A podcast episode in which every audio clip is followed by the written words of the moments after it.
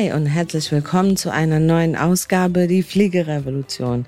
Ich möchte an dieser Stelle erstmal ganz lieben Dank sagen für euren Support da draußen, für eure Unterstützung, für eure zahlreichen Nachrichten, die mich jeden Tag erreichen, denn das zeigt mir natürlich immer wieder, dass ich auf dem richtigen Weg bin und dass ihr meine Stimme hört und vor allem, dass ihr dieser Stimme folgt und auch selber bereit seid, endlich Veränderungen anzugehen.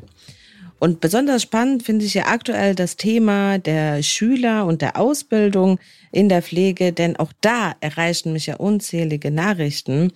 Und ich habe mich jetzt mal so ein bisschen mit dieser Thematik mehr beschäftigt, denn manchmal versuche ich ja unangenehme Dinge einfach zu vermeiden zum Eigenschutz. Aber im Zuge dessen, dass mich ja so viele gefragt haben, habe ich tatsächlich gewagt, mich noch mal ein bisschen tiefer in die Materie der Ausbildung in der Pflege einzuarbeiten. Und dabei habe ich wieder Folgendes festgestellt, ähm, beziehungsweise was mich eigentlich darauf gebracht hat, war ein Telefongespräch mit einer Lehrerin von einer Pflegeschule. Dieses Telefongespräch war erstmal in einem ganz anderen Kontext, aber dann sagte sie etwas und das hat mich völlig zum Nachdenken gebracht, denn sie sagte zu mir, Frau Zanalic, die aktuelle Ausbildung in der Pflege ist ein halbes Medizinstudium. Und um dieses halbe Medizinstudium schaffen zu können, erwarte ich den vollen Einsatz meiner Schüler. Dann hat angefangen, mein Kopf zu arbeiten. Denn ich finde das so paradox. Ich finde es gut. Ich finde es wirklich gut, ähm, dass die Ausbildung in der Richtung angepasst wurde, dass wirklich Inhalte besser vermittelt werden. Und es gehört auch dazu, dass es ein halbes Medizinstudium ist, weil es ist auch eine Mammutsaufgabe, die wir da draußen zu leisten haben. Aber auf der anderen Seite, wisst ihr ja, also ich musste ja ein bisschen lachen, auf der anderen Seite heißt es, Pflege kann jeder. Ja, es wird ja jeder in die Pflege gesteckt, der sonst nirgendwo anders einen Platz findet. Und das ist so für mich, wo sich diese Sache anfängt zu beißen. Vor allem ist es für mich auch so ein Punkt, wo ich sage, wenn ich mir angucke, wer in der Klasse am Ende sitzt, das sind dann Menschen, die maximal den B2 dann auch erreicht haben. Ja, wie sollen diese Menschen morgen in der Lage sein, diese Ausbildungsinhalte zu verstehen, sie zu verarbeiten und sie morgen am Patienten anzuwenden? Denn, weißt du, wenn du mich jetzt in China in eine Schule stecken würdest, das würde sowas von nach hinten losgehen, weil ich würde es nicht verstehen. Ich kann kein Chinesisch, ja. Und selbst wenn du mich aktuell sage ich jetzt mal, in eine französische Schule stecken würdest und ich habe äh, in Französisch so ein Level von B2, ich wäre nicht in der Lage. Also ich muss e ehrlich zugeben, ich wäre nicht in der Lage, vollständig zu verstehen, was da vorne tatsächlich referiert wird. Und da finde ich es einfach schon wieder schwierig. Und da kommt schon wieder meine These halt auch hin. Ne? Das ist dann immer, wenn Menschen Entscheidungen treffen in der Pflege, die mit Pflege nichts zu tun haben. Und ich will die auch gar nicht schlecht machen. Die meinen das auch nicht böse. Ich bin mir sogar ganz sicher, dass die ihre Entscheidungen, die sie treffen, nicht deswegen tun, um die Pflege noch mehr zu zerstören. Das tun sie nicht, sondern sie denken, sie machen was Gutes. Ja, aber sie würden etwas Gutes tun, wenn sie endlich anfangen würden, Menschen aus der Pflege dazu zu befragen und mit an Bord zu holen, wenn es um diese Entscheidungen geht. Weil diese Entscheidung dieser generalistischen Ausbildung in der Form, die wir sie heute haben, ist ja nicht 100% schlecht. Aber sie muss doch überdacht werden. Denn, wie gesagt, wir können nicht auf einer Seite äh, sagen, wow, das wird immer anspruchsvoller und ein halbes Medizinstudium. Auf der anderen Seite kann jeder irgendwie in die Pflegerei, was kann ja jeder, ja, so ein bisschen waschen, schubidu, das kriegt jeder hin. Und dann holen wir auch noch ausländische Kräfte hierher, ja, die dann entweder die Ausbildung bei uns machen sollen oder das Examen schon anerkannt haben. Und da kommt eins zu kurz. Also es ist ja toll, dass wir viel über medizinische Dinge lernen, aber unsere Hauptaufgabe ist die Pflege der Seele da draußen.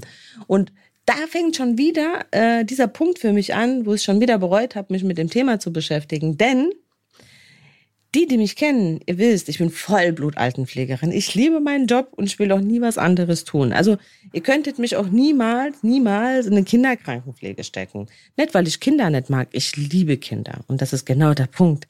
Ich bin viel zu sensibel, um mit Kindern arbeiten zu können. Das würde mich so dermaßen beschäftigen nach dem Dienst. Ich glaube nicht, dass ich abschalten könnte. Es ist nicht mein Revier. Und ähm, das durfte ich ja erfahren, wie ich mein Praktikum vor ganz vielen Jahren äh, auf so einer Kinderstation gemacht habe. Ich fand alles toll. Das Team toll. Ich fand die Station toll. Alles war schön. Nur der Punkt war für mich einfach, ich bin nicht geboren für Kinderkrankenpflege. Ich bin zu sensibel. Und dann kommt jemand aus dem Hinterhalt und kippt die Altenpflegeausbildung. Also die ist ja weg. Kannst keine Ausbildung in der Altenpflege machen. Du kannst eine generalistische Ausbildung machen. Aber die Altenpflege, wo wir das Problem haben, also, also jetzt wirklich, überleg doch mal, wir reden seit Jahren darüber, dass wir in der Altenpflege und in der Pflege allgemein ja ein Problem haben. Aber wir wissen ja, die Altenpflege ist am meisten davon betroffen. Warum? Demografischer Wandel und so. Und jetzt kommt ja eine schlaue Kanone um die Ecke und schafft genau diese Ausbildung ab. Also, die gibt's ja nicht mehr. Und seid doch mal ehrlich, wenn ihr euch ein bisschen informiert, wenn man so fertig ist mit dieser generalistischen Ausbildung, wo gehen die denn alle hin? Die gehen alle ins Krankenhaus. Zum größten Teil. Geht doch keiner in die Altenpflege. Warum? Warum sollten die das tun? Und vor allem müsst ihr euch mal überlegen, in diesen drei Jahren wirst du ja, machst du ja so eine Volkswanderschaft als Schüler. Das heißt, du hast eigentlich keinen eigenen Betrieb. Du hast ihn zwar, du bist aber die wenigste Zeit in diesem Betrieb. Ja, Du machst überall mal ein Praktikum. Jetzt stell dir vor, du machst jetzt irgendwo ein Praktikum, 300 Stunden von mir aus. Und jetzt gefällt es dir als Schüler in deinem jugendlichen Leichtsinn genau in dieser Einrichtung, wo du halt nur diese 300 Stunden gemacht hast. So. Wie soll das funktionieren? Nach drei Jahren, dass du sagen kannst, aufgrund dieser 300 Stunden, die du in diesem Bereich gemacht hast, egal welcher, bist du jetzt examiniert? Das geht nicht. Das heißt, du fängst eigentlich erst nach dem Examen an, deine Fachexpertise aufzubauen. Und das ist schon wieder dieses Krankhafte, was ich da finde. Und noch kranker finde ich ja das, dass du ja aktuell die einjährige Ausbildung machen kannst. Du machst sie, damit du sie gemacht hast, damit du deine Zeit verplempert hast. Ich muss es sagen, wie es ist.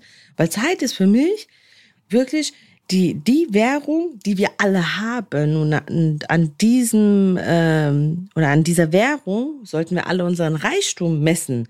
Also wie viel Zeit habe ich und wie wenig Zeit habe ich, weil das ist genau die Aussage, ob du reich oder arm bist. So. Und jetzt stecken die dich in diese einjährige Ausbildung und kriegst dann auch so, eine Urkunde. So. Jetzt kannst du entweder rausgehen und arbeiten oder aber du sagst, boah, nee, eigentlich will ich noch äh, examiniert werden. Und früher konntest du ja die Ausbildung dann verkürzen, bist direkt ins zweite Jahr eingestiegen. Nein, das kannst du heute nicht mehr. Heute musst du dann die Ausbildung wieder von vorne anfangen. Und dass das natürlich eine Hemmschwelle für viele ist, weil überleg mal, du musst ja schon wieder von vorne anfangen. Und die meisten sind ja schon in einem gewissen Alter, die allerwenigsten sind 16 und Schulabgänger, sondern es sind ja dann Menschen schon ab 20 aufwärts. Warum sollten die das dann tun? Und dann ist natürlich durch diese Hemmschwelle, ist die Rate derjenigen, die es am Ende nicht tun, höher wie der, die es tun. Weil das sind am Ende vier Jahre. Und das musst du erstmal leisten können ab einem gewissen Alter. Und je nachdem, was du auch für private Umstände hast, das ist ja auch nochmal ein Faktor, der mit dazu zählt. Und du kannst ja gar nicht auf diese privaten Belange wirklich eingehen bei einem Schüler, weil du kannst ja die Zeiten gar nicht mit beeinflussen. Das konntest du früher, wo der Schüler dein Schüler war. Aber wenn der jetzt in allen möglichen Außeneinsätzen ist, wie willst du nur das beeinflussen oder wie willst du ihm da die Hilfestellung geben, die er vielleicht braucht? Ja, und genau das sind so Punkte. Und da müssen wir natürlich wieder in der Pflege uns an den Kopf fassen und sagen, hey, wir müssen doch da auch wieder ansetzen. Wir müssen doch da überlegen, was wir tun und nicht einfach irgendwas Vorgesetztes einfach durchziehen. Es denkt keiner nach, ob das Sinn macht oder nicht. Nee, wir machen es einfach, es wurde so gesagt, es ist von oben gekommen, wir machen das, wir ziehen das stur durch. Und wenn wir dann wieder scheitern, merken wir, wow, haben wir schon wieder zehn Jahre in den Sand gesetzt. Und ich glaube nicht, dass wir schon wieder gegen die Wand laufen sollen. Also so viele Beulen, wie wir am Kopf haben, das erträgt ja keiner mehr. Ja, weil wir schon so oft gegen die Wand gelaufen sind. Aber wir checken es irgendwie immer noch nicht. Wir checken es nicht, dass die Zeit gekommen ist, dass wir Pflegekräfte endlich zu Wort kommen und unsere Stimme zu erheben. Und ich möchte dir die Möglichkeit geben, ich möchte dir ein Geschenk machen. Ich möchte dich auffordern und dir unsere Homepage schenken. Schau unten in den Show Notes. Geh drauf, schreib uns an weil wir würden dich gerne, dich und deine Einrichtung auf diesem Weg unterstützen. Wir würden gerne mit euch gemeinsam ein Konzept stricken, das genau für euch perfekt ist. Denn jede Fortbildung und jede Weiterbildung bringt nichts, wenn sie aufgesetzt ist, sondern muss individuell angepasst sein, damit sie am Ende die Wirkung entfalten kann, die sie braucht. Und dabei wollen wir euch unterstützen. Wir wollen euch unterstützen in der Mitarbeiterführung, in der Kommunikationsstruktur und im Aufbau eurer eigenen Pflegerevolutionen und eurer Veränderungsprozesse. Danke, dass du heute mit dabei warst und ich freue mich auf dich nächste Woche in der nächsten Podcast-Ausgabe, die Pflegerevolution.